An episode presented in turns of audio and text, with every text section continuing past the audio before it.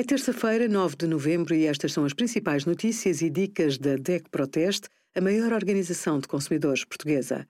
Hoje, em DEC.proteste.pt, sugerimos. As heranças podem estar sujeitas a penhora mesmo quando as partilhas ainda não estão concluídas.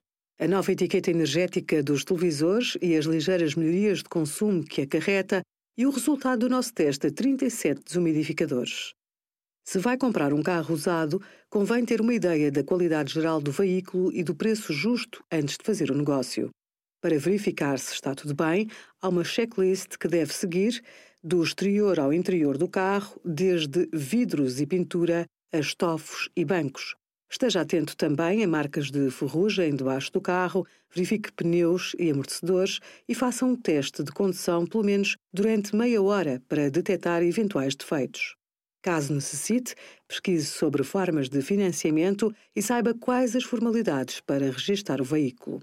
Obrigada por acompanhar a DEC Proteste a contribuir para consumidores mais informados, participativos e exigentes.